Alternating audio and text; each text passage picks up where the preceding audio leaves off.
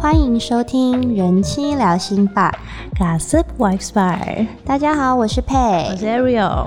在过去的二零二零年，我们终于度过了。新年快乐！，对，今天的嘉宾带来了一本书，它叫做《最大的示爱》，上面的标题就有写了“有点糟的一年，未来我们好好过”，然后也要大家应该问觉得很有候同感吧？因为二零二零就是一个有点糟的一年嘛，而且是一个很诡异的超一诡就是年。各种怪事，对啊，，然后还好已经过了。真的，这一年大家也一起来思考一下你过得如何。然后我们在经历了如此诡异的一年，我们也做了很多的改变跟提升。那像我们自己人气聊心吧，在前面访问了很多的嘉宾之后，其实我们自己也提升很多哎、真的，嘉宾都给我们一很些多鼓舞新的刺激。对啊，那今天我们又邀请来了一位新的嘉宾，感觉 Nancy 南希大爷，对，嗨欢迎大家好 Nancy 是呃，她出过两本著作，第一本著作是那个巴黎的这些地方，这些地方只有巴黎人知道，没关自系己， 忘记。对，这些地方只有巴黎人知道，它是比较像一本游记，只是我去采访我在巴黎长大的这些朋友，啊请他们介绍一些巴黎值得去看的、值得去吃的地方，然后就是一个比较深入的旅游书。对对对，真的，我觉得在不能出国的时候看旅游书是一种 煎熬，没有，啊我觉得我觉得享受是那种吧享受、心之向往啊，就会觉得好像看买了书回来就已经去了一趟巴 黎。真的真的。对，还有另外一本书叫做《在哪里都能当个巴黎人》，对，这本就比较像散文，因为我的确就是上一本书出了之后，很多人告诉我说，呃，可能要很久以后才能去巴黎，或者是嗯可能真的要蜜月旅行的时候才会去巴黎等等。真嗯的。那听了就会觉得，嗯，那我想要用另外一种方式把巴黎搬到他的眼前，让他感受。啊哦所以第二本书其实就是用我的角度去观察我在巴黎生活和求学，还有交朋友的这些经验里面，我看到怎么样子的这个城市能够带给人的影嗯响，还有他们如何享受生活这件事。哦因为巴黎真的改变你很多，对不对？我觉得有哎、因为实际上 Nancy 跟我，我们念同个大学，我们正大同学。嗯然后我对她的印象就是走在正大校园中，有个穿全套粉红 色 Juicy Couture 运动服的人。哎、我们这个一九八零年代出生的人，大家应该对 Juicy 很有印象。欸我们当年的那个美国欸 Paris 潮牌 Hilton，，拜托，对 Paris 引 Hilton 领引领的风潮，而且不是一件不而且便宜哦，一套不便宜，还要穿整套拉风。真的，她也就那种都是全套 Juicy 很走在夸校张园里的对，女你们生。你们应该有看过 Elwoods 吧？那哦，个我电知影道啊，你是以她为蓝本，对不对？我觉得应该有一点受他的荼毒影响，金安发物尤啊就物是金发尤物女主角，也是我们就是一九八零年代女生的 一个时尚圣经 icon 感。对 fashion 对 icon， ，fashion 我 icon。当时就是已经 twisted 到，就是出门的时候，如果身上没有一个粉红色单品是粉红色，我就觉得很没有安 全感。为什么？我现在觉得非常的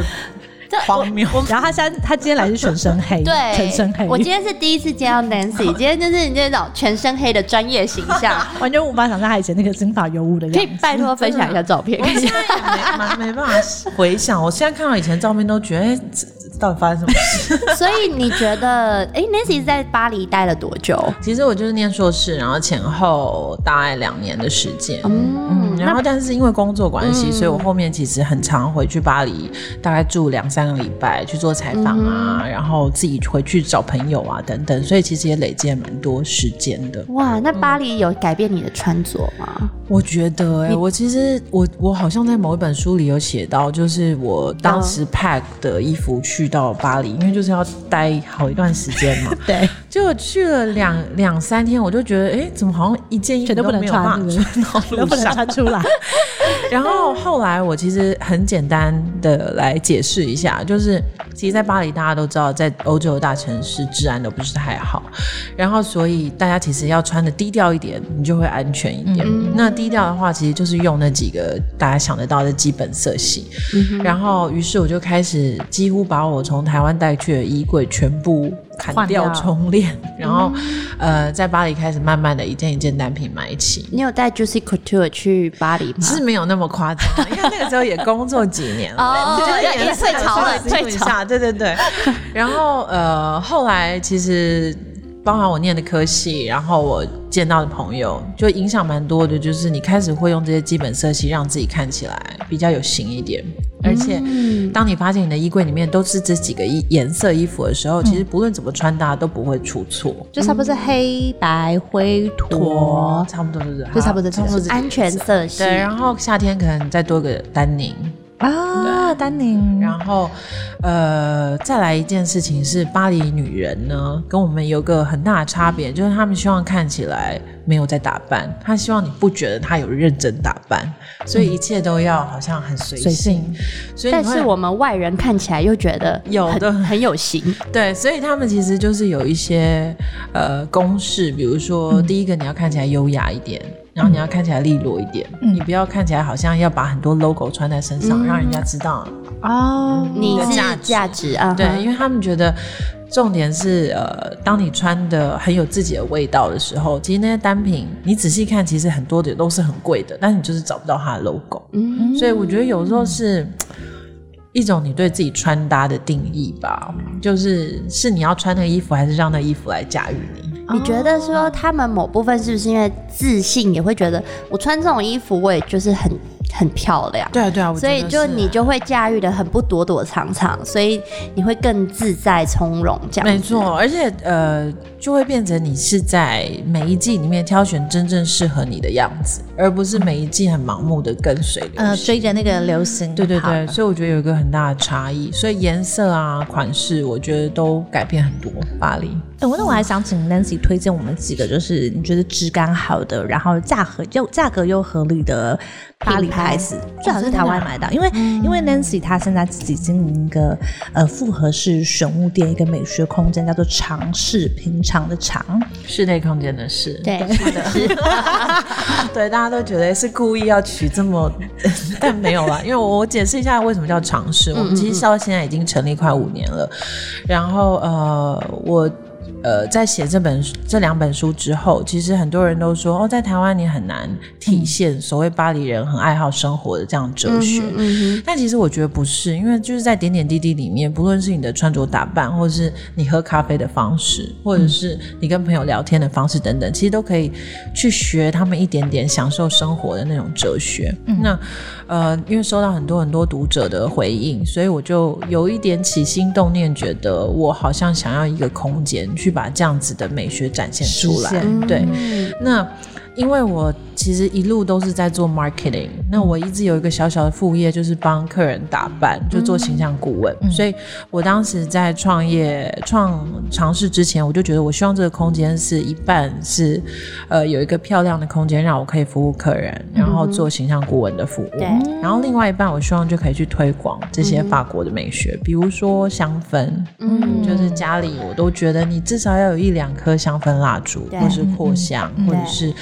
呃扩香灯等嗯等的，让你的空间的香气去。很宜人，对，不去嗯串联你的记忆，因为其实我我我到后来觉得法国有一个很神奇的地方，就是大家都知道香水的起源地，嗯，对然后都知道《香水》这部电影，然后我就觉得他们对香味的掌握和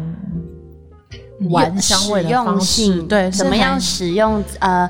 我的意思说，他们知道在什么样不同的场合去运用什么样不同的香水是。很？对，没错，是是有这样子的，他们有一些，你有体会出有一些什么样公式吗？还是像比如说，我之前去采访一个法国很有名的香氛品牌的创办人，对也他不算创办人，他当时是最大的主管这嗯样。然后他就说，他家里头的每个空间都有不同的味道，啊因为比好如喜说书、欢哦，对，比如说书房你需要专注，嗯然后卧室你需要放松，嗯嗯然后餐厅你需要引起大家的食欲，嗯嗯然后或者是你在一些空间想要激发小孩的脑力啊，或嗯是思考等等，他就会用不同的味道去去让每个区空间嗯做区隔，嗯对对对对对，所以我就觉得这个可能就是运用到极致。但到目前为止，我觉得呃，其实台湾开始慢慢有用室内香氛这样子的想法，没错但有，现在对还蛮多品牌开始相继的进来台湾。没错，没嗯错。对那我觉得尝试其实就是有一点像这样子小小代言人的角色，就是我们一开始除了带一些法国香氛品牌之外，这两年我们也发展我们自己的香氛产品。自创嗯对品牌然后我们用全天然的精油，然后这个很重要。对啊，因为嗯家里有宠物或者小朋友，其实就会很在意对香气你一定要的全成全全都分是嘛没有没有加化化学学东西的的，对没错，所以我觉得其实，在推广香气的过程当中，你可以得到很多很浪漫的回应，像什么？比如说夫妻感情会变好、啊，真的还哦是假的？哦哎真的，这有人这给是也有真人给的种鼻子啊，这是真的啊！因为像我老公就是非常在意香味，可是因为我为了小孩，嗯我也是，我就是很不困喷扰香啊水，真我也是，对啊，那但是如果说就是我跟他单独出去约会，我就喷好喷满，很好， 就是你知道，然后而且因为我老公就是他自己，他都说那种越粉味的那种香他越他也喜他欢越，爱。那哦我自己个人是爱那种有点古龙的那种有点木质调的东西 OK，OK，但是他喜欢那种很魅惑的那对，种，就是很很粉味， 好哦所以香味真的是可以增进，就是你知道夫妻，我觉得尤其是男生的嗅觉这一块，会有会有嗯我觉得男生女生都是，比如对说像我我个人香水的话，我就是比如说今天出门，我有一个演讲要去，我需要比较强势的样子，嗯哼，那我可能就会选某种香味。嗯然后如果今天我是要去约会，我嗯可能就会用柔软一点的香味，其实就跟打扮一样，哦对，对啊。那但你我们个人最爱、最推荐的？香气嘛，对对对这个很难，因为每个每一人个这太主观太多了对不对对啊，我觉得是因为，嗯，尤其是像回忆，或者是人，或者是空间，都可以用不同的味道，那是一种。我觉得这也是一个很浪漫，真的然后你就浪会想着说啊，我这个味道是在某一次的旅行邂逅啊，没错或者没错没是错对，像我我觉得气味是一个会让你一直在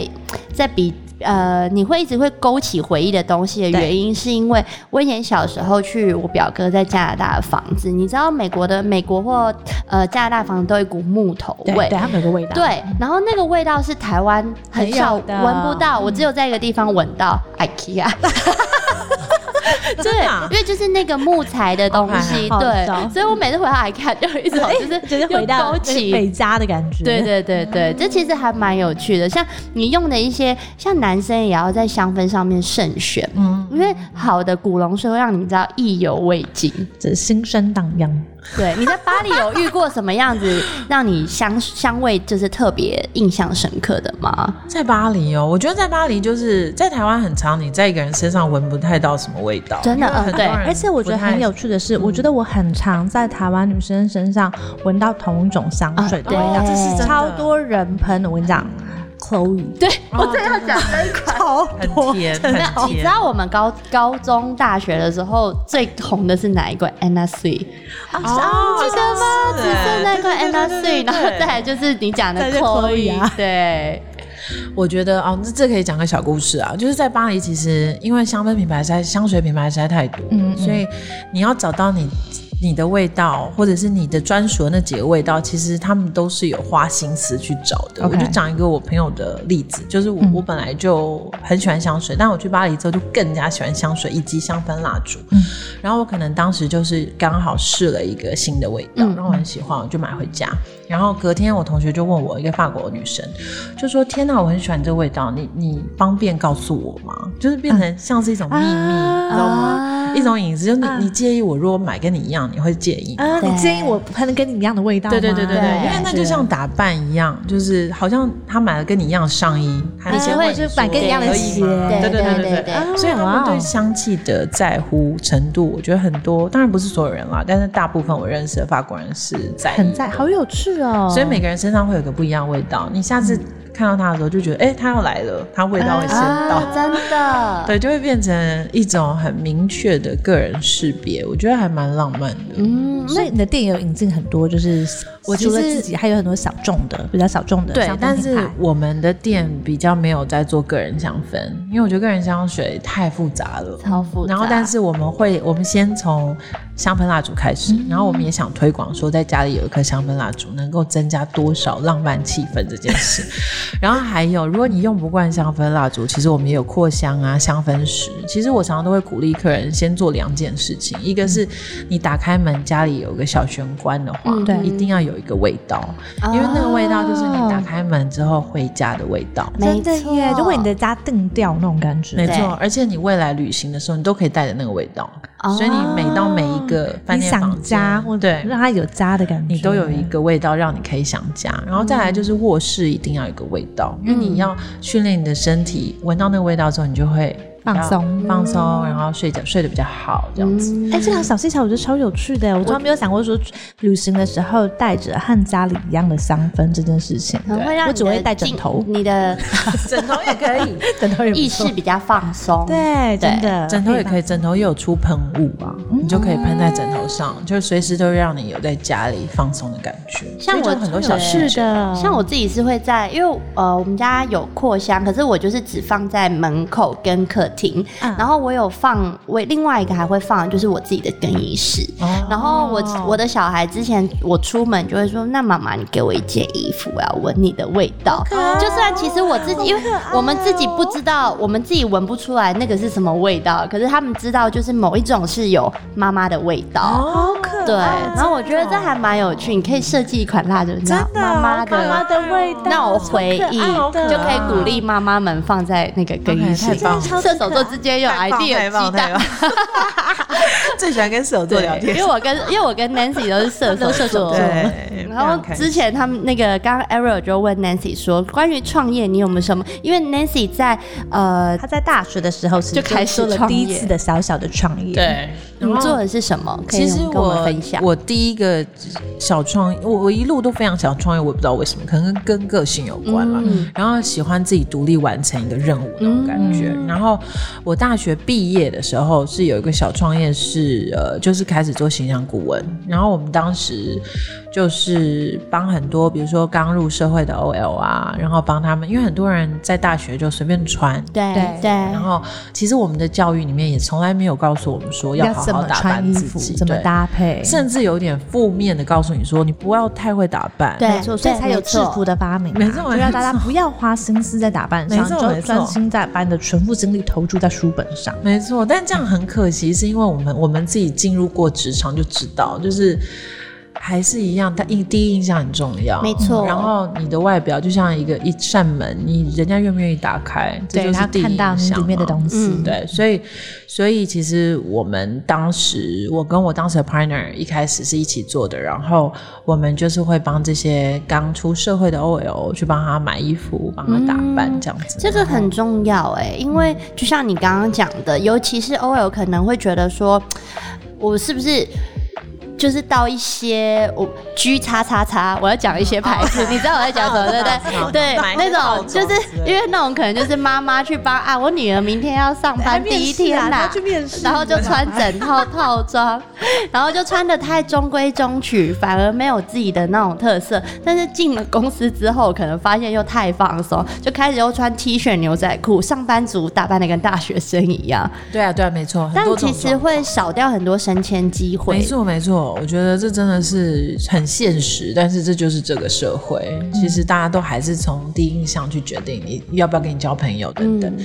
然后我们当时比较有趣的是，比如说也有一些男生不是很会打扮，然哦后我们稍微调整一点点之后，他可能就会写信告诉我们说他啊交女朋友啦之类的，就在桃 花方面。天哪！哎、他们这些你的顾客都怎么找到你们的啊、其实我们那时当时的 marketing 很简单，就是在 PTT 上面。候好聪明、哦，对啊，就因为这就当时是是你们的 PTT target 啊。对对。然后 PTT 怎么有 fashion 版的还是什么的？好像穿有搭版吧穿搭之类的。哦，穿搭版，然嗯后还有一些很简单的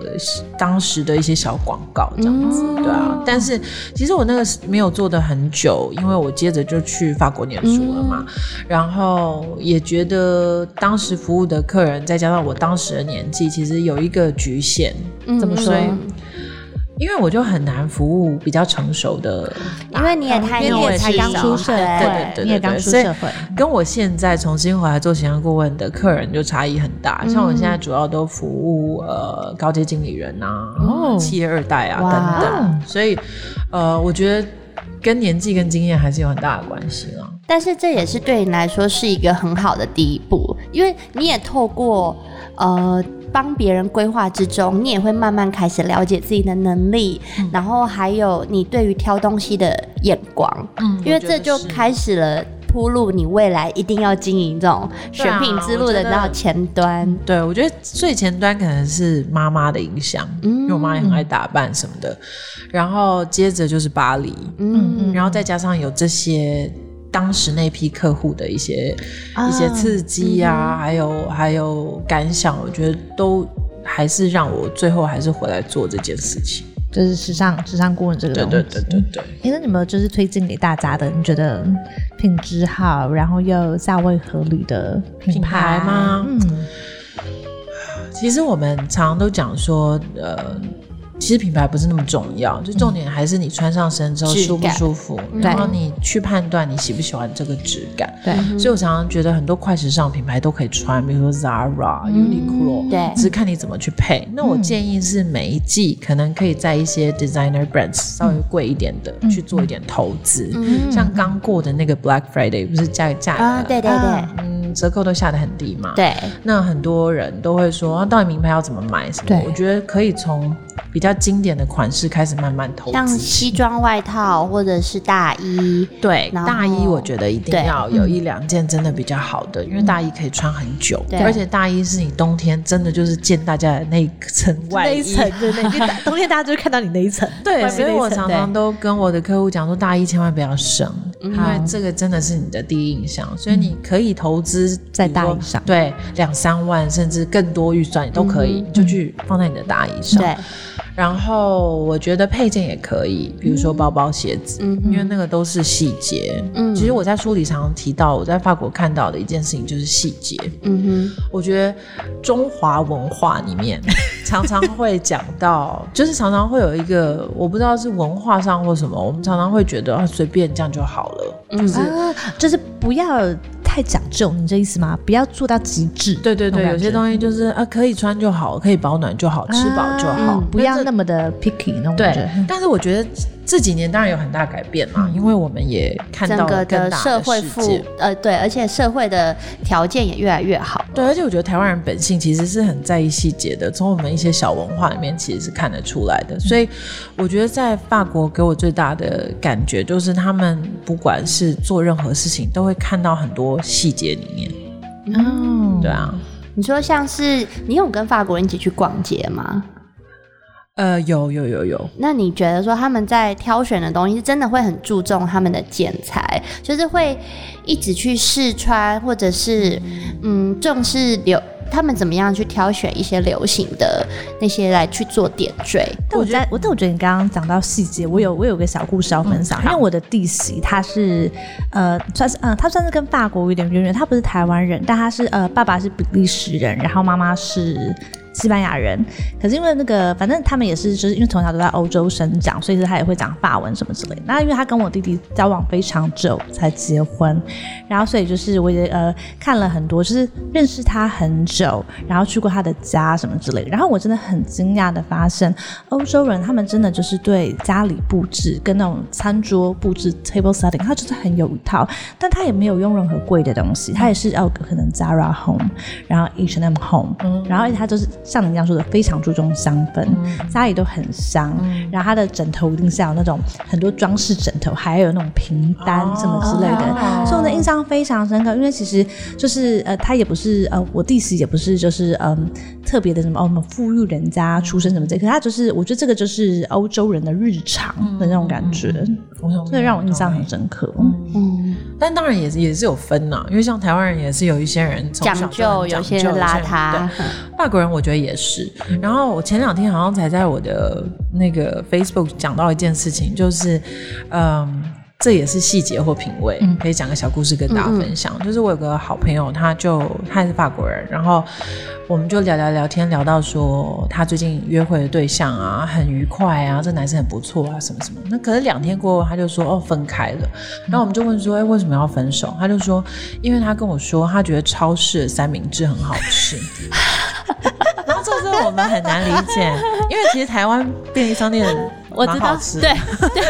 但是法国超市的那个三明治是那种边边都会硬掉、啊，我知道可能不知道摆多久了，然后放很多防腐剂。然后他就说他没有办法理解，说为什么你吃饭可以随便在路边，然后就把那个冰冷的三明治吃掉，而且你还觉得它很好而且吃打从心底觉得好吃。对他打从心里觉得好吃，他就觉得说我不想要跟这样的人去过我的下半辈子。 对，价值观差太多。我觉得这也没错，这就是所谓的价值观。对对对没就错台湾有时候有些女生就会说没关系，我可以陪她吃 路对对边对，摊。他他这样很很勤俭持家。嗯结果到最后真的结婚，在那边攻击她说她每天带我去吃路边摊。 对啊，所以我这样不行。要认清自己对跟那个人的价值有没有价值观有没有办法合一。没错，没错，所以就是这个是吃的细节啦，然后再来就是比如说米其林餐厅嘛，那很多人都会跟我反映说，哦、每次去米其林餐厅都要吃很久，我甚至有朋友吃到睡着，因为他会吃四五个小时，真的，这是真的，真的。这然是后真 的，然后因为可能喝点小酒，你知道。很放松，就觉得说可能一群人别人在聊天，也不是跟他对对对没有关系剩下，的就默默的眼睛闭上。没错，然后但是我后来就用另外一个方式解释给他，我希望当然去之前稍微精神好一点啦，然后再来是你要想象每一个端到你眼前的食物，不论是酒或是菜，它都是厨师规划好的，嗯，从摆盘到你吃进口的大小，对然后到你吃进去之后的这些香气，闻到的、吃到的，都是他设计好的，他用他的生命设计好这每一盘菜，然后放到你的眼前。所以你在菜上了之后，你会花一点点时间去观察它，你会像看一个艺术品一样，你会去想了解他想要跟你讲什么故事。懂。嗯，对，所以接着呢，你就会慢慢的很珍惜的吃每一口，所以这是为什么他们可以吃的比较久，这是第一个原因，嗯哦嗯因为你有在欣赏它嘛，你不是只是要来了赶快把它吃掉，囫囵吞枣对嗯吃饱就好。这样对，再来呢是他会，嗯，因为法国人我刚刚讲非常爱讲话，非常爱聊天，所以对吃饭配讲话是他们基本的基本的餐桌 礼仪。所以，因为而且他们很喜欢我，很多法国人他们都有一个法国朋友，他们都会给我一句话，我每次听到我都觉得蛮感动的。他说。我每次都会说，啊，你有没有推荐什么餐厅，或是你有没有哪一道菜是你最喜欢的？类似这种话，就是我们台湾人真的很喜欢就追根究底，赶快对得到重点。没。错，但是他们很多大概六七成都会回答我说，重点不是吃什么，而是跟谁吃。嗯嗯都是同一个答案。天然哪嗯后！其实听到你会觉得有点感动，觉得嗯，好像真的是这样哎、嗯真的是跟对的人，不论你是吃饭或是旅游，没错，嗯都会比较好玩。重点根本不是你实际就是嗯吃的那个东那西嗯个。东西，所以米其林餐厅其实就是在给你一种体验。嗯，从进到餐厅，然后到吃到喝，嗯到聊天的过程，空间里的味道，其实都在给你一个很舒服的体验，希望你可以记得它。嗯所以很多时候，如果单就食物去谈餐厅，我觉得会有一点可惜，嗯因为包含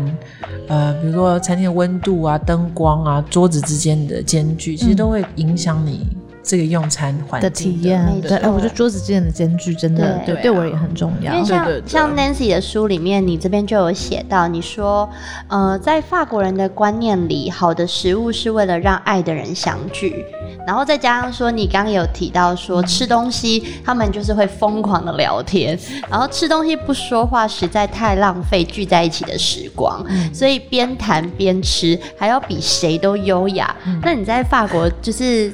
两年嘛，还有你后续去了那么多次，你有就是第一次发现那种很大的文化冲击，就是说哦吃东西，吃有啊，我不知道有没有写，就是用刀叉吃汉堡，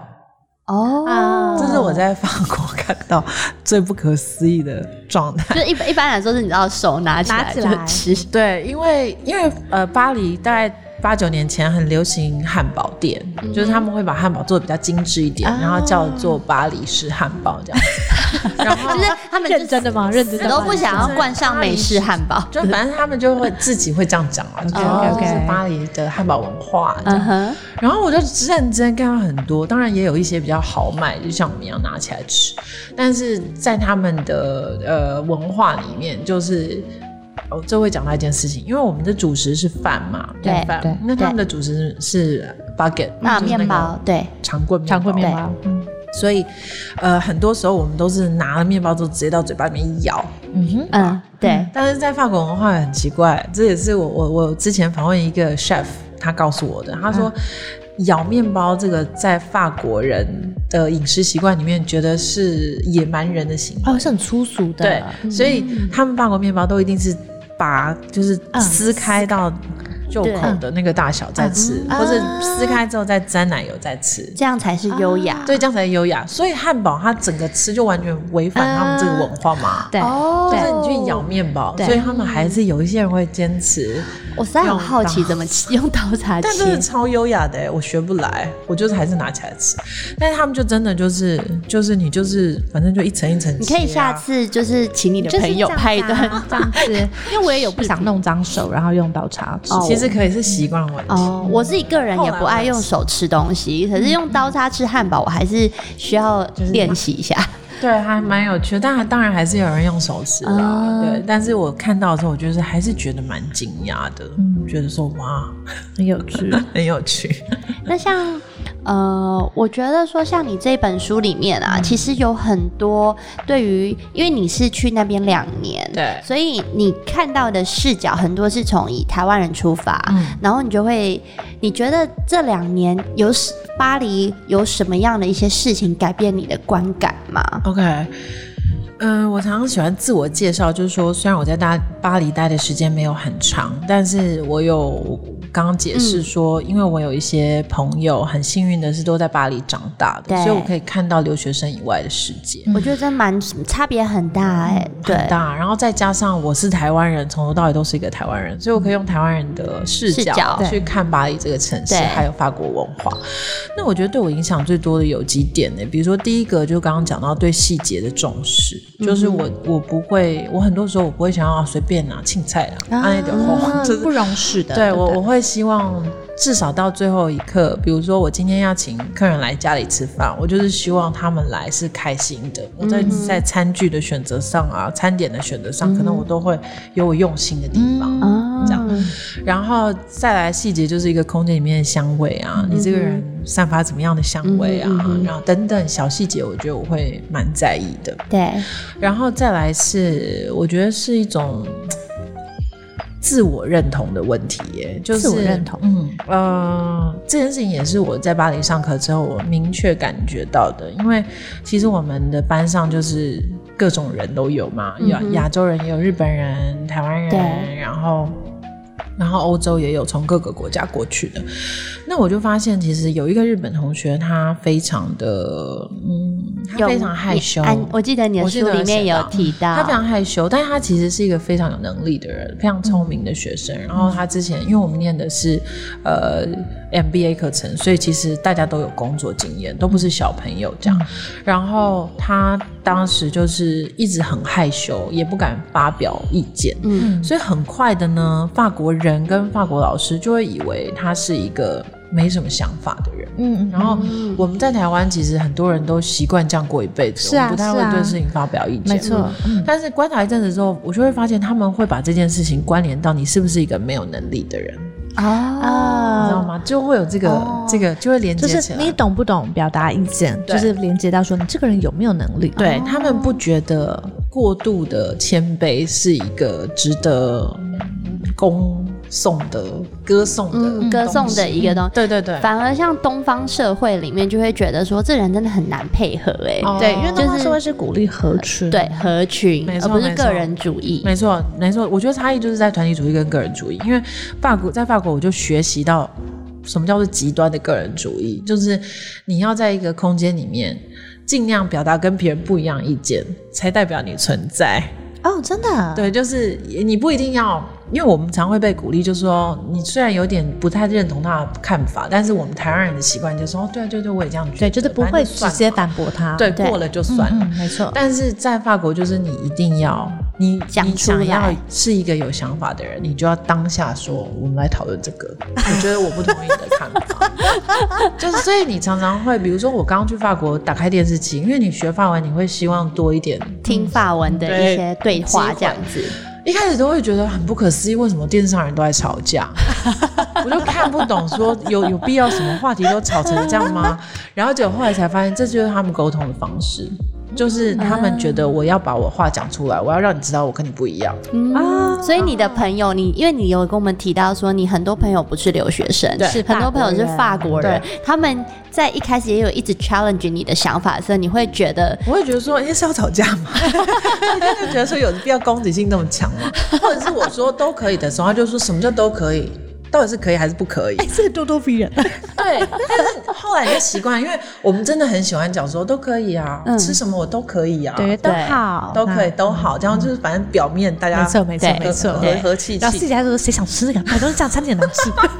之类的。然后但是呢，我觉得在法国就是后来就习惯了，就是你尽量就是说你要 A 还是 B，你就讲 A 或 B，你不要讲都可以。嗯哦，就也是要慢慢让自己去训练、去学习做选择，对不要好像就是随波逐流这样子。对，但是我后来仔细探究我们的思考，有的时候我们是怕跟别人不一样，对所啊以我们说都可以。对啊是啊是啊，对啊，是比如说今天最简单的一个例子，我们去到西餐厅，一定会问你说你要喝气气泡泡水水还还是是一矿般泉水？水， 我们的个性，我们我们就被教育成说，我就先想看别人要喝什 么，就不要多点一瓶，知道我意思哎吗？哎，这真的 耶，对。真的，我只有跟很熟的朋友，或是跟我爸妈，所以我才敢直接讲说 我要矿泉对，水不。然我就会说跟跟他们一样就好了。你哎、你我必须要说，Ariel 不是一个就是随波逐流的人。我们每一次吃饭或者是什么，他当下假设没有他想吃的，他就会默默拿起手机叫 Uber Eats。就假设说， 我喜欢，我喜 欢。我是跟很熟的朋友才敢，就是其他人我也不 敢。因为每次我们可能叫了就是 A 家的东西，叫已经叫了一桌，绝对够他就大家吃对完啊。然后他可能想，他就说，哎、有没有人要吃那个海南鸡饭啊？ 很有自己的意见这样很好这样很好，他就所以他就说他很适合去法国啊，他就对他超适合去对，法我国们 之前那个跟品味姐那集就说我很适合对去你法很适国，合哎、嗯因为在那边就是你，当你表达你自己意见的时候，别人会觉得说，哦，你有很自己的想法，很好。他甚至不会觉得很好，他就觉得正常。哦如果你没有表达，才会觉得说，哎、怎么了吗？你不开心啊吗？还是说怎么嗯了？哦，当就是跟我们是完全不一样的。但是你也没有完完全的把这个就是法国的这种这个习惯带回台湾，对不对？因为你刚刚说你刚才也是会稍微配合大家问说大家要喝什么但水啊是你内心会，你内心会有个高度，你会知道我是在配合。哦，就你也更认识自。己，以前你只是觉得这是该做的，但你现在是站在一个更高的视角，嗯说没错我现在在配合这个，所以我觉得很多观念其实都是这样，就是当你看到了另外一个世界，或是你当你看到了一些不一样的观点之后，你就可以站到一个地方，然后决定你在干什么。就是你的眼界更开了对的啊意思。或者是我们以前可能就说哦都可以的时候，我们不觉得这是一有什种么牺牲或是妥协，对对我们只觉得我在做我该做的事。但其实那就是团体主义啊，嗯，因为就是当大家都一样的时候，哦，我就都都喝气泡酒，今天真好啊 我 OK，那我老公常常就说你点可以啊，你要把那瓶喝完哦， 超压力很 大，超逼我当兵那我就会说好啊，那那算了， 我也喝瓶 装压力水。超大的。 真的，嗯，但有时候就是相处的方式啊。然后我觉得在在法国，就是让我学到第一个是细节，再来就是表达自我，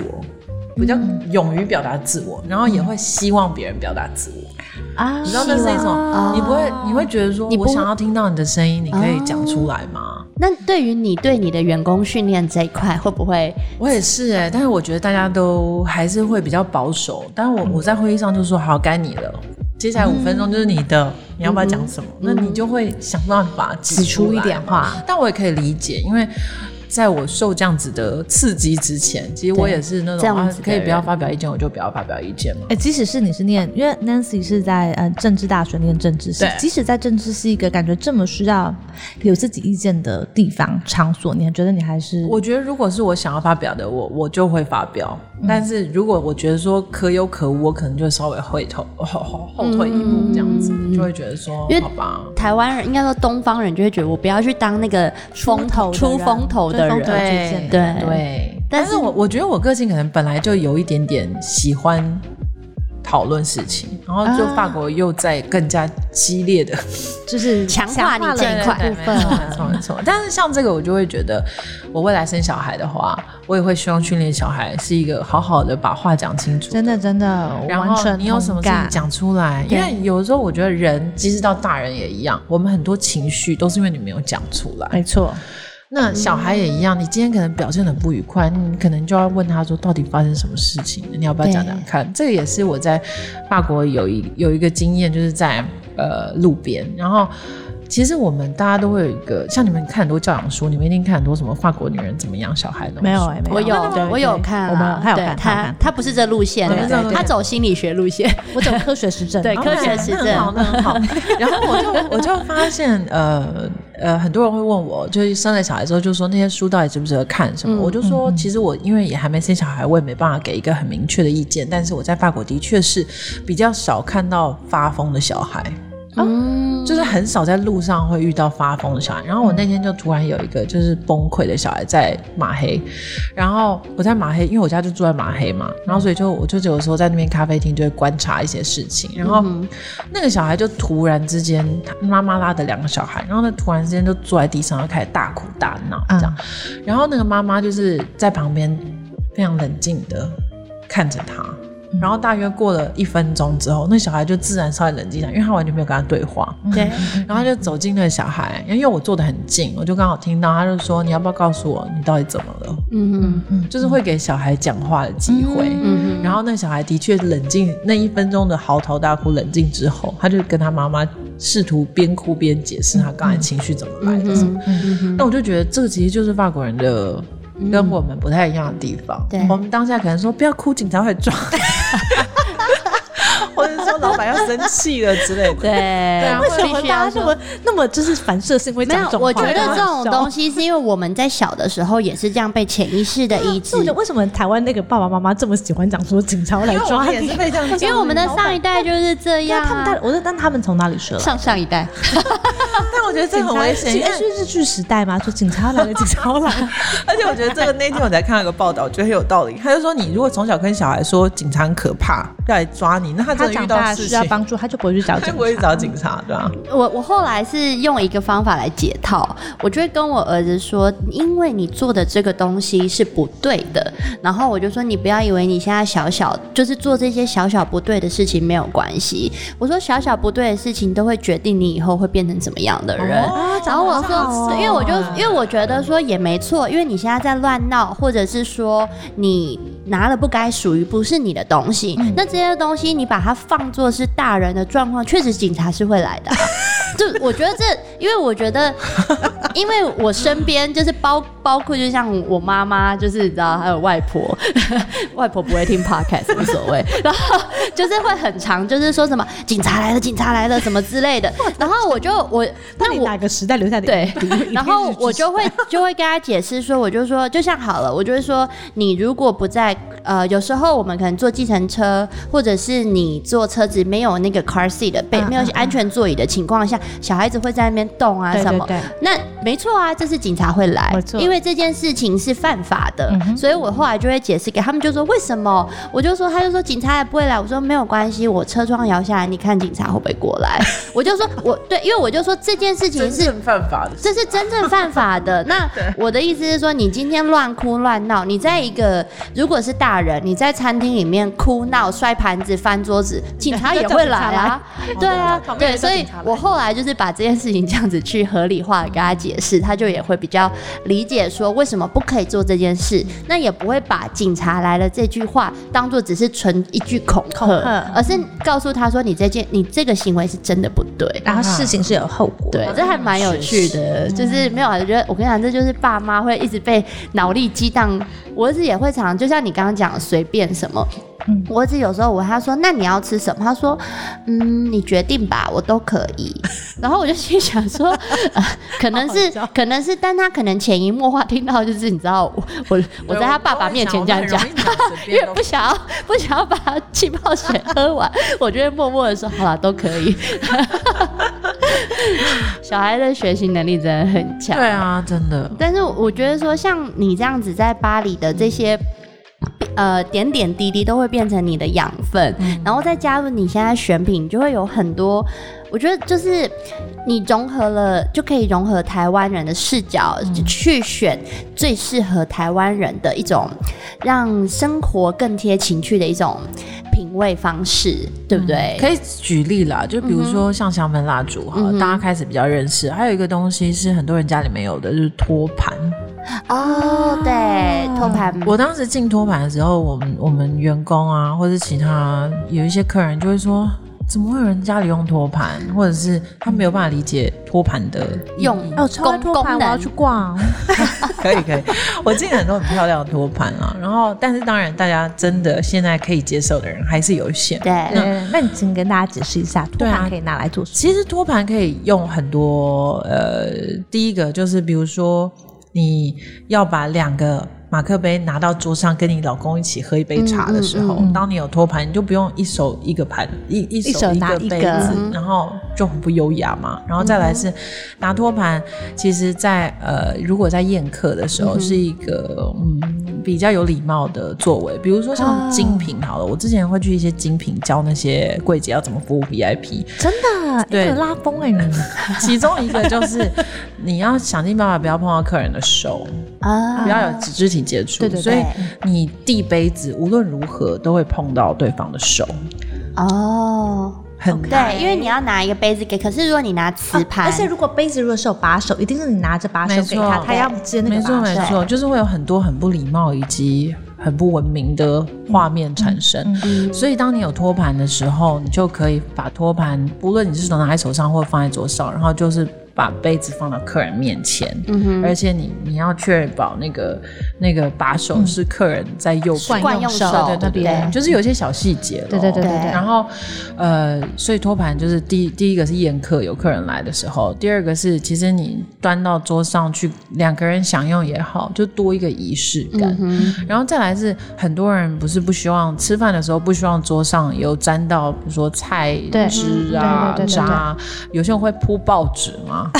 谁 现在这个 年代还不有要这样讲，还是有吧？还是有一些那种也不能讲说，就是我觉得一般如果说是阿公阿嬷，或者是就是一般的一些正常小家庭，他们可能为了求快跟方便，其对啊因为铺报纸，那为什么不铺白纸？报纸会有油墨不是吗？这是一报纸很已经看完了，recycle，、哦对，这是一个一个嗯可以吧自己一个可以也是可可是杂志有厚度，不是，我就 吃哦杂志 吃下。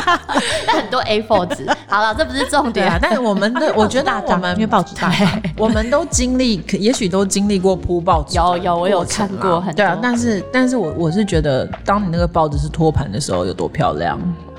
啊对不论是你进的放托盘有大到，有就是有菜有盘可以放在上有面有的。一个杯子用的托盘，到整个餐桌都可以用的托盘都有。哦哇，对啊，，所以其实呃，生活里面很多东西你觉得可有可无，但是一旦有了，你就会觉得多很多细节，好美哦就是会美很多。对啊，因为托盘然可后以拿来置物啊，对不对啊，然后托盘其实你放在，因为现在托盘都做得很漂亮，对印印花什么，其实你对放在比如说厨房的窗台上也是一个装饰，像一幅对嗯画一样。所以其实很多小东西，我我们都想要透过这样来推广，比如说烛台呀、嗯啊，然后香气呀、然后刚才说的托盘啊，我觉得像竹捉金也是。烛 台就是在电影里面都很常发现，就是小偷都特爱偷偷那种纯银的烛台，因为可以哎卖钱。 没错，没错，我所以觉得欧洲人非常重视这些东没西。错没错，就很多银器是很漂亮的。对然后我再顺便讲一个，我好像有写在书里，就是桌巾。嗯那桌巾其实分很多种嘛，比如说整个桌子都盖着桌巾，或者对是装饰用的桌旗嘛。那这样桌巾，很多人就会问说，为什么要用桌巾？嗯就是对有这么重要吗对？那我就会解释，我之前也是访问一个 chef 的时候知道这件事情。其实法国人一开始你要去比较高级的餐厅，它一定会有桌巾，这是一定要观察的。嗯哼，那为什么要有桌巾？你们来猜一下原因。又不会弄脏餐桌，不会弄到那时候还有呢。嗯，就卫生吧。 OK，其实我们都会这样觉得，这是当然是其中一个理由。它对最大的理由是因为法国人吃饭不都会配酒吗？对哦然后餐厅就可以让纸花对，然后让敲破酒杯的机会少一点。哦，因为它会可以哦 that's true，对因为我就曾经敲过 酒这样杯，子因为桌子很硬 嘛，那个角我度，我曾经有一次太嗨，嗯，我好，我跟 Ariel 都各敲破一次酒杯，然后有一次我在是你在前柜我也敲破过无喝 数的醉，然后你把香槟酒杯一放下去，对啪，一定会一定对，然后。钱柜太容 易，对，像像我个人本身是，就是我有一次太嗨，笑的太嗨，就头不小心碰到那个酒 杯，然后酒杯就往我对方的那个人家倒下去，然后就安妮医师，安妮医对师，安妮医师就是一身红酒，哎、我吓都吓死了，哎，要穿白色的，超好然后刚才讲到的另外一个作用，就是如果打翻酒的时候有它会桌巾，立刻你就可以立啊刻马上对就是那间不会店没有捉襟，气死不我！会是你的衣 服，然后再来就是安呃那个卫生的原因。啊对很有趣啊，很然有嗯后所以趣其实有很多小细节，你如果去探究，都是真的是有原因真的耶它不是只是好看，或是它真的洁白有它的 作用。它对啊，它真的有它的作用。这样我觉得说，因为呃，欧洲的文化一定是比我们已经比我们早好几百啊年，就是从。你说香水的使用，然后还有呃餐桌礼仪，还有一些就是社交的一些礼仪这些东西，通通因为他们已经累积到很久，所以说他们现在可以完全融入他们的生活，嗯变成自然而然的一件事。那在台湾，我觉得我们这一代很幸运，因为我们的物质生活已经是我们的上一代可能还在打拼，没错对，然后我们这一代已嗯经可以终于开可始以去开始享没受。错没错，对没，错去享受。那呃，我觉得，因为有一句话，就人家讲说要富过三代才懂吃穿。那我觉得说这些东西，所谓的仪式感，其实我自己也会有时候会觉得说， 唉，有必要吗？可是你就换个方式想，就会觉得说，其实就是做花了那么一点点心思。那在花心思的当下，其实你的心情也是愉悦的。那在做完这件事情、完成这个仪式感之后，不是你知道，就是纯粹否拍照上传 IG，、就是这件事情其实对你跟呃，就算你是自己一个人住，你也会觉得哎、诶好像有这么不有这么一点不一样。那这些东西其实都会呃时时刻刻影响着我们的下一代。我觉得是欸，嗯而且对自己影响很大。啊对因，为我觉得随时随地都要。我昨天才写到，就是因为有读者问说，因为我最近开始，我以前不太写感情方面的事情，但因为最嗯近结婚了嘛，对，然后然后我就可能会有时候平常在写作的时候，就会写进一些跟恋爱有关或感情有关的概念，这样啊子。，你觉得是你结婚后才特别比较有这个心思，想要写啊好跟像感情有关的，是欸好有趣哦。因为我一直都觉得我不是一个很会谈恋爱，或者是嗯很值得分享的一些呃，不是没有特别想恋爱，嗯对对分享对恋爱经验因为我觉得我从小就没有觉得恋爱很重要，啊。我一直都觉得那是人生好像该有的一个找一个伴这样子我，懂但是比如说结婚啊，或者完美的婚礼，那从来都不在我的梦想清梦单想那种当感中。觉，嗯对，然后结婚之后反而因为跟另外一半更加密切地相处，没错所以有时候会写一些恋爱的东西。然后这两天哦就开始收到一些比较年轻的读者问我说，要怎么找好的另外一半这样的问哇题。，然后我心里想大宅说，问你有知道我另外一半有很 好吗？没有啦，开玩笑，我另外一半蛮好的，老公三条 线，没有，但我觉得我，我就我昨天，所以我昨天就回答了这个问题，我就说，其实，在找对象这件事情，我觉得你如何对待你自己，你就会找到如何对待你的人。没错，所以，哦啊所以在很多细节上，比如说你对自己好一点，你比较注重，比如说不论是在家里的那些仪式感，嗯你自己一个人吃饭的时候，你自己喝咖啡的时候，你自己在工作的时候，那些细节其实都会影响到，嗯，别人怎么看待你跟对待你。所以，比如说你如何爱你自己，你如何尊重你自己，然后你把自己看得多重要，你就会找到用同样眼光对待你的人。就是你也必须要先尊重你自己的生活。对啊，对，所以你就比较不会，好像一直要牺牲自己去去啊勉强一段关系，或者是去配合对方。懂我觉得这个还蛮重要的，尤其是你们有了解女儿，感觉要让他们 早点知道这件事情，就真的，对自啊哦对，因己为我好跟一佩佩都点有女儿，对对啊，可能对自己好一点哦。像 Nancy 今天带来的这本书，最大的是爱，卢建章所著的，它里面就有一段，就也是刚刚我们在聊，他就说他女儿那天跟他说：“爸爸，我很享受。”哎，然后他他就呃，作者就说：“你为什么享受？”他女儿就说：“我在画画啊，想画什么就画什么，画完还可以看，很享受。”他就说这些东西呢，其实他就发现。呃，可以享受做一件事情，简直就是一个人可以给另外一个人最好的建议。那其实就是像刚刚 Nancy 提到的这些东西，仪式感。那你只要单纯的享受那个当下，那不管是怎么样，你身边的另外一半感受到你享受的那也是种快乐的喜快乐悦、的愉悦，我觉得另外一半也会受到影那个响。气氛感染，，对，你们就不会说就是好像为什么差呃价值观差那么多？但我觉得两个人可以一起去做一件彼此都很享受的事情，你们就会是比适合彼此的对方。嗯，我觉得是欸对而且你自己的状态比较好的时候，你就处于一个比较快乐的状态，别人跟你相处也比较快乐。哦，是，对啊，真我的觉得那就是吸引力法则。没错，对，心灵对法啊则，没所以错所以就是会回到怎么样让自己的状态好一点。我觉得嗯就是用心过生活，哦嗯对，像这样子真的是一聊下来就会发现说，像你从你大学之后，再到你第一份创业，还有你在巴黎的那两年，再到现在的你，必须要说就是你也慢慢的开始会享，你也很享受现在的你这个阶段嘛，嗯对不对我觉得？是，我觉得是哎、因为我但是当然对年龄还是有点害怕啦。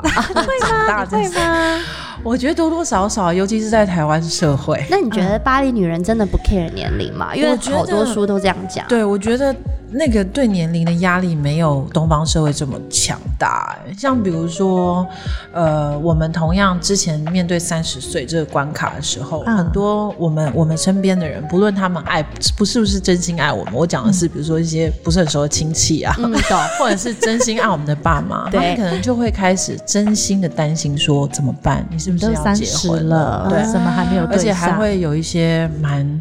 歧视的对言这论，两他说：“言哎，论你过三十小心很难嫁了。”对啊，或者什么什么什 么什你么的行情价就值会越越来来越越跌低咯哦之类的。然后，但是我倒觉得在至少在我这些法国朋友里面，他们也会想结婚，然后也会有结婚的计划，但嗯是周遭的人不会给这么大的压力，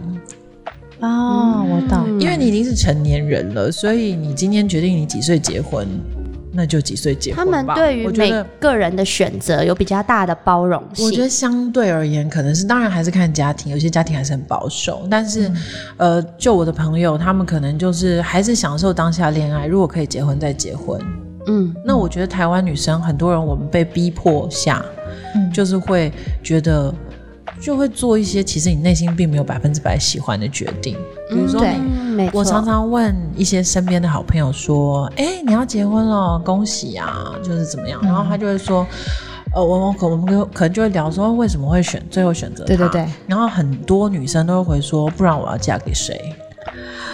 或者是会哦真的回答，很多人会真的很多人这这样样回回答，或者是说，呃，啊，就时间差不多了，类似这样。那我每嗯次听到，我都会内心有一点觉得遗憾，觉得说，嗯哦，好吧，那只如果但是每个人要过自己的人生嘛，嗯每个人就是在对做对自己的决定负责。但我还是觉得，如果可以的话， 希望我们的下一代不会有这种答案。嗯哎、希望但我因嗯为 Nancy 有做过一个我觉得很有勇、很有勇气的决定，就是因为 Nancy 曾经是被、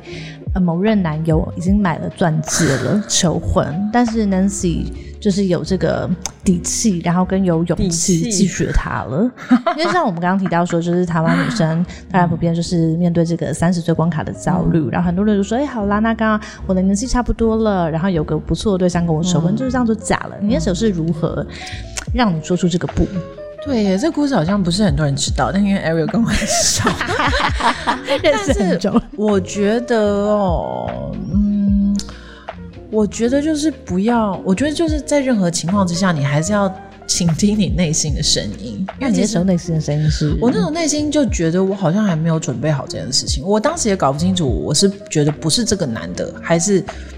我没有准备好。我其实没有答嗯案，啊我只是内心一直有觉得我不我不就觉想要得哪里答应。怪怪的哦我就只是觉得，我只是顺从我的内心，我当下就说，嗯，我觉得我还没准备好，我们再看看这样子，所以我也没有收下他的戒指，嗯哼，然后两个人就很尴尬。他是轰轰烈烈的求婚吗？他就是蛮弄得蛮蛮用心盛大的但只有我们两个人呐、没有哦，那很 还多好，好像好像 然后再很发多人到底要怎么讲？很多人那种啊嫁给他哦，那还好。有些人嫁给他，你就心想说 啊啊啊，心尖对 啊，但但是我觉得他现在也有有找到更适合他的人了，嗯只是说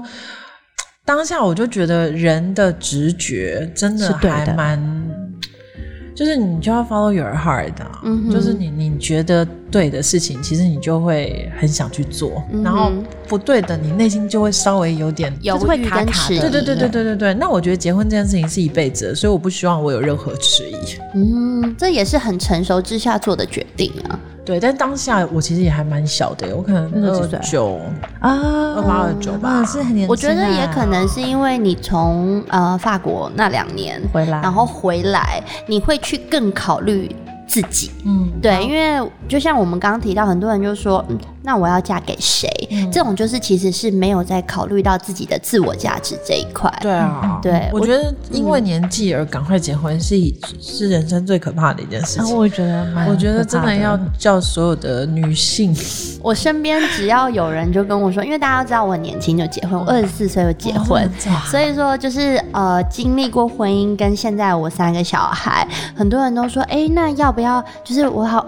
好羡慕你哦，什么三十岁、三十几岁就达到这样，我都说。可是婚姻不是一个人的成就，这我对我来说，我觉得是一个人生的一个阶段性。然后再来是说，他们很多人就说，那我也好想要赶快找个人嫁。我就说，其实结婚之后，你所要面临的事情更多这。结婚也没那么好玩啦。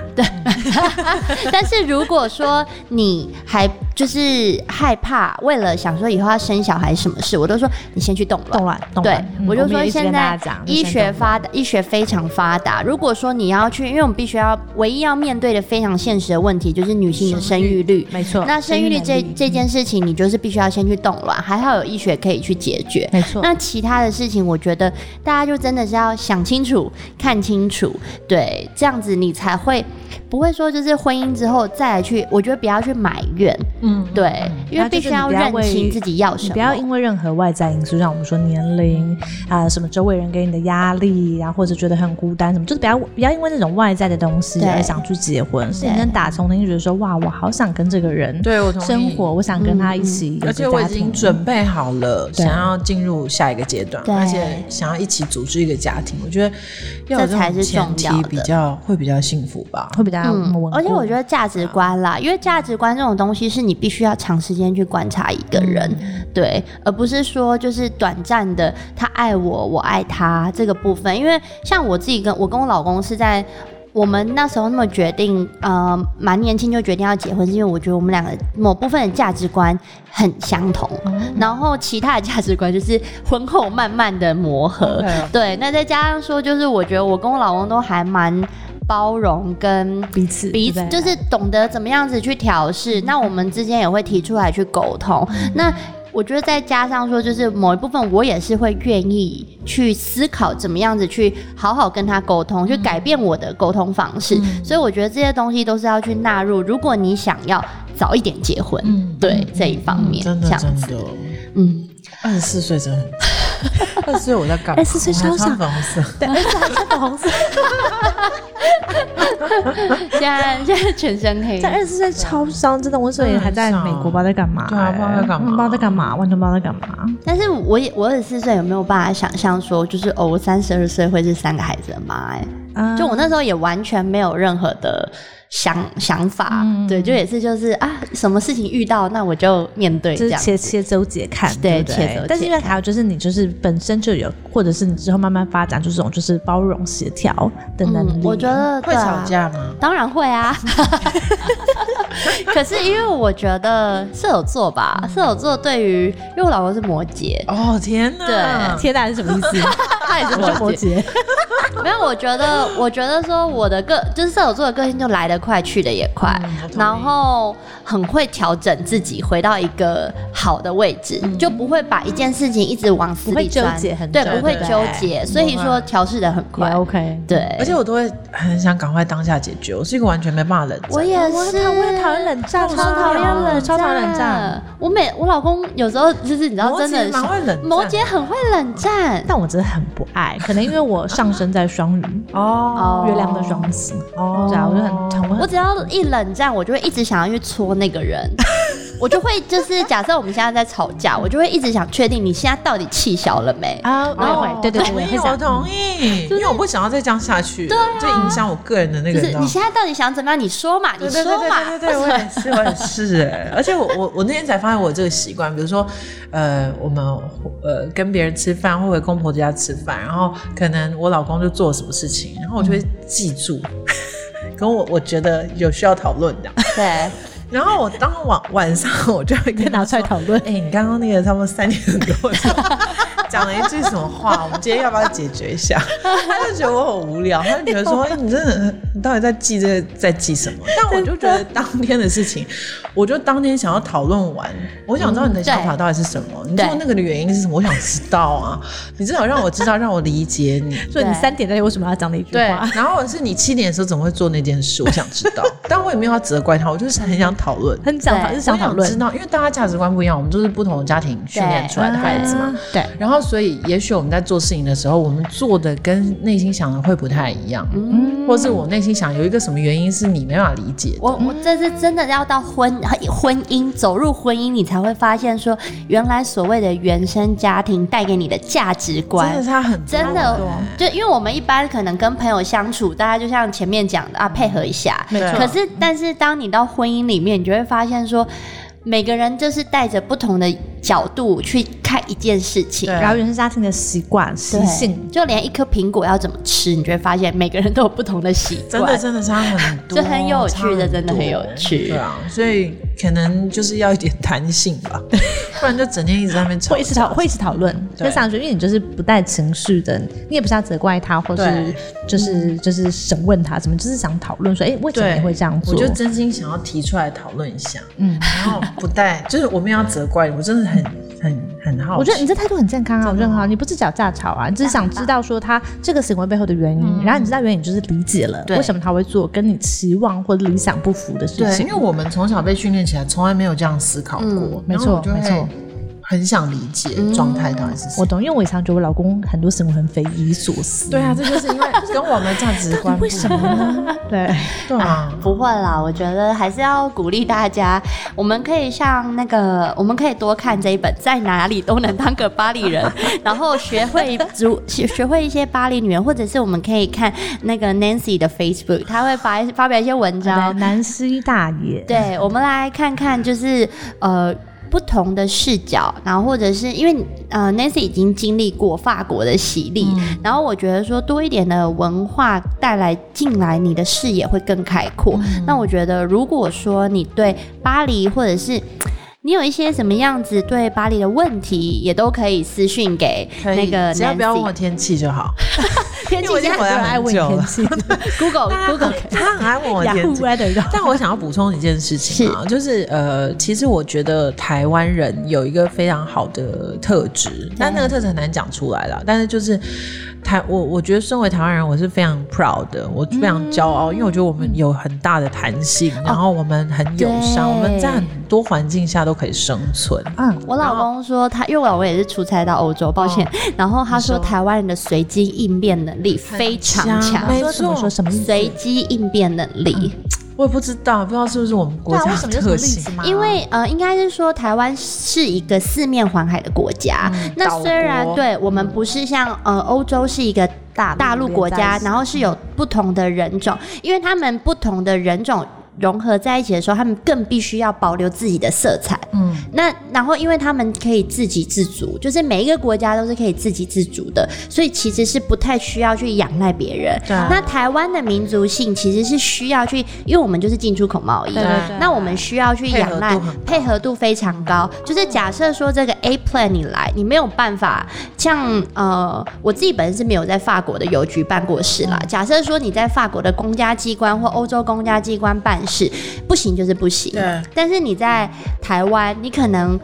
他们凹一会下对凹一下拜。托他一下，他说对好啦好啦，我就像我怎样怎样怎对样对帮对呃我你，们讲一个最实际的例子好了，你在百货公司柜姐还会帮你算怎么样周年庆可以拿到最低价钱，哦哦对对对对对还说哎、你发票先留我这里，然后我就是三天后我再帮你拿。相信这在欧洲应该办不到吧啊，？在欧洲我真的觉得适应，对我跟所以，我刚刚讲说，其实台湾人有很多很多优点。我我觉得巴黎人唯一值得我们学习的就是他们很会享受生活。嗯，那讲到邮局啊，还有这些公家机关，我我觉得在巴黎待过或者在法国住过的人，一定都有很大的。闷，，我那个时候光要开个户啊 就觉得开很户，闷台湾不是就是几分钟的事吗？对，在法国你还要有保人，然后你还要怎样？然后你可能至少那个你收到你的那个东西，你至少要两个礼拜到一个月真的，存折哦，嗯，就很。我不知道他们，反正而且他们很没有弹性。像我常常都要帮一些去当时还在法国的时候，可能就有些朋友什么，呃，行李搞丢啦，然后或者是信哦对件对找不到，你就要打电话去问。然后所有的人都会告诉你说，没办法， 我已经我已经尽全力帮你，但是就没办法， 台湾这是事实。我必须要说，像台湾，你银行你还可以加行员的 line，然后你有一些像，因为像我就看过我妈，你知道，她就跟那些有一些乡里什么很好，你就可以加她 line。有时候就是来不及去一趟，你还可以拍你的 什么啊身份证过去。所以我想，台湾真的是办事非常的性弹性，真的真的对对人很宽容的国家， 真的。然后，所以在法国就真的，你有很多文化差异跟冲击，都是在这个事情上面。对就是你像台湾人都觉得说，哎，这样可以处理，我们会不行的话，我们就想 Plan B，想嗯 Plan C。对对但法国人没有，他就说真的没办法。然后像有一次我们家电池坏嗯掉，然后我跟我 roommate 就是两个人就修不好嘛，对然后我们正常就是打给第四台说，哎，我们那个对电池对对坏掉对，嗯然后于是他就说好，我派人过去。然后一周后他就派了一个维修工来，然后他就在那边弄超久，弄差不多四五十分钟，就说哦，我修不好。然那后你就觉得然后我们就说那怎么办？他就说我回去公司帮你讲，说我修不好。然后结果后来我们就他回去也就是没消没息，然后我们就再打电话去说，哎、你们上次派来一个维修工已经没修好，他说好，那我再派一个过去，然后又一个礼拜又再来一个，就等了一个礼拜之后，终于又来一个，然后他又再修一个小时之后，又说我也修不好。好闷 哦、 你没有直接买一台新的了吗？没有，因为他那个机器是新 的、啊，这不是机器的问题，是可能他只是线啊，路问题。线啊，就就最后是我 r o o m a 自己修好的你，是 Jennifer 吗？，对他自己 Google，然后把那个电视修 好，他就是会告诉你说没办法，就是这样子。对哦啊，然后所以后来我就。所以在法国，你就是不用跟他吵，因为他就是没有要帮你解决问题，而且他们也没有解决问题的方方法对，因为他们就是比较不像我们很会没有，变，就是一板一眼啦，对这样子。而且他们也觉得不在我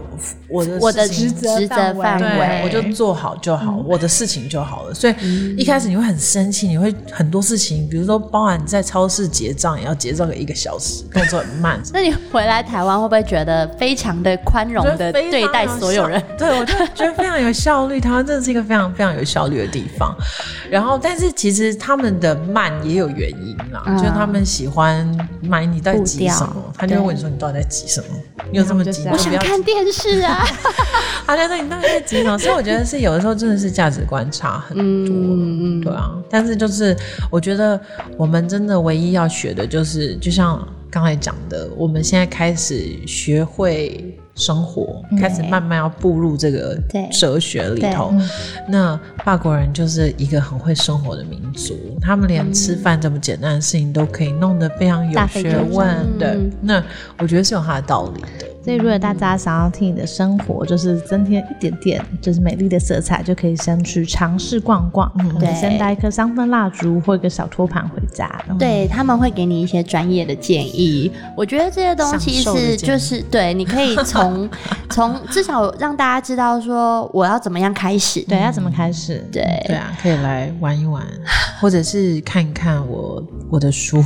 也会蛮有感觉的。 我觉得很不错啊，我我因为我看了你的书看了两遍，哦谢谢就我以前买了，然后看了一遍，然后这一次要就是访问 Nancy，我也再看了一遍。我觉得很多东西就是慢慢的品味，你就会发现说，嗯，对，好，要提醒我们大家，二零二零年就是刚刚有提到另外一本书《最大的示爱》，呃，一切的步调，因为这一年我们必须要慢慢的慢下来，那二零二一年就会是一个崭新的开始。我们也在这里祝大家嗯新年快乐，新年快乐新年快乐！也谢谢 Nancy 今天来跟我们分享这么多，谢谢谢开心 Nancy 谢谢。那如果你想要听我们的节目，可以在 Apple Podcast 还有 Spotify、SoundOut、KKBox，我们都有上架。人气聊心吧，每周周四更新，更新。